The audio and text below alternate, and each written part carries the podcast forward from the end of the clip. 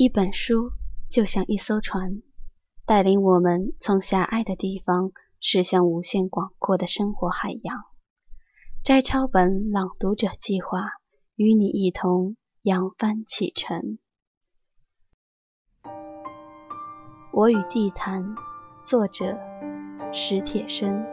第一章：我与地坛，第三小节。朗读者：方小远。如果以一天中的时间来对应四季，当然春天是早晨，夏天是中午，秋天是黄昏，冬天是夜晚。如果以乐器，来对应四季，我想春天应该是小号，夏天是定音鼓，秋天是大提琴，冬天是圆号和长笛。要是以这园子里的声响来对应四季呢？那么春天是祭坛上空漂浮着的鸽子的哨声，夏天是冗长的蝉歌和杨树叶子哗啦啦的对蝉歌的取笑。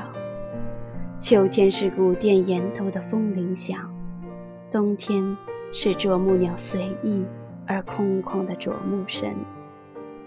以园中的景物来对应四季，春天是一径时而苍白、时而黑润的小路，时而明朗、时而阴晦的天上飘荡着的串串杨花。夏天是一条耀眼而灼人的石凳。或者阴凉而爬满了青苔的石阶，阶下有果皮，阶上有半张被做皱的报纸。秋天是一座青铜的大钟，在园子的西北角上，曾丢弃着一座很大的铜钟。铜钟与这园子一般年纪，浑身挂满绿锈，文字已不清晰。冬天是林中空地上几只羽毛蓬松的老麻雀。以情绪对应四季呢？春天是卧病的季节，否则人们不易发觉春天的残忍与渴望。夏天，情人们应该在这个季节里失恋，不然似乎对不起爱情。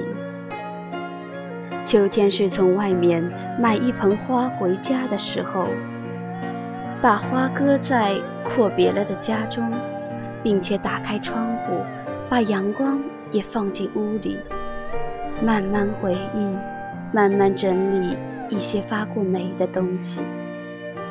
冬天伴着火炉和书，一遍遍坚定不死的决心，写一些并不发出的信。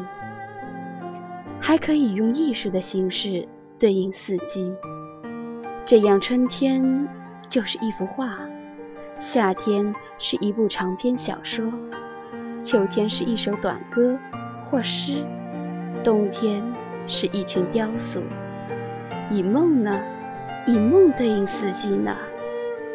春天是树尖上的呼喊，夏天是呼喊中的细雨，秋天是细雨中的土地。冬天是干净的土地上的一只孤零的烟斗，因为这园子，我常感恩于自己的命运。我甚至现在都能清楚地看见，一旦有一天我不得不长久地离开他，我会怎样想念他？我会怎样想念他，并且梦见他？我会怎样因为不敢想念他，而梦也梦不到他？